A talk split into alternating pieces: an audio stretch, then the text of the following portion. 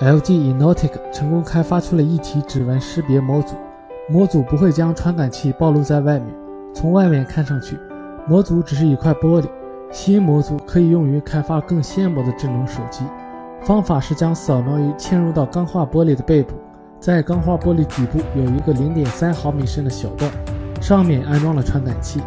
LG Innotek 还强调称，新模组安全性更高，错误指纹识别的概率接近于零。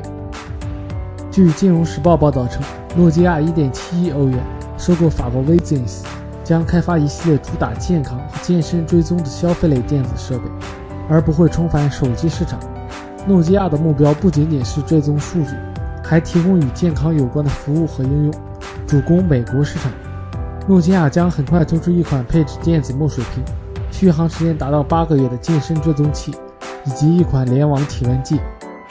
现在米粉最期待的小米手机无疑是小米 Max。这款传闻当中售价一二九九的手机，将会在五月十日搭载米 Y 八亮相。小米 Max 配置完全曝光之后，微博网友分享了小米 Max 真机照。前面板依然采用了安卓传统的三大金刚键，边框也舍弃了 ID 五边框设计，屏幕边框更窄，中框为金属材质。中框上的信号一出带似乎预示着是全金属后盖。前面板设计非常紧凑，总体来看，正面是小米 Note 系列的改进版。